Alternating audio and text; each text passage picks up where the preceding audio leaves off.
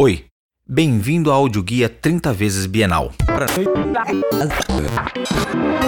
O artista Cildo Meirelles se interessa pelo espaço, entendido não só como lugar, mas como uma estrutura que contém todos os mecanismos da vida humana.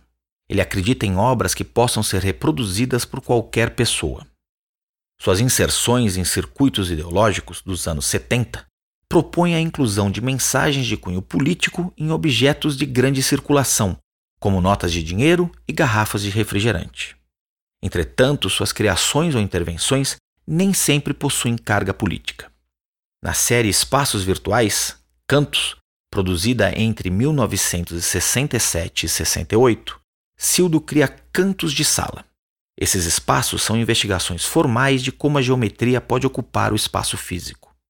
Apesar de ser frequentemente considerado um artista conceitual, ele rejeita essa denominação por considerá-la restritiva. Em sua visão, seu trabalho não opera em função de conceitos e, sobretudo, não deve ser compreendido de maneira fechada.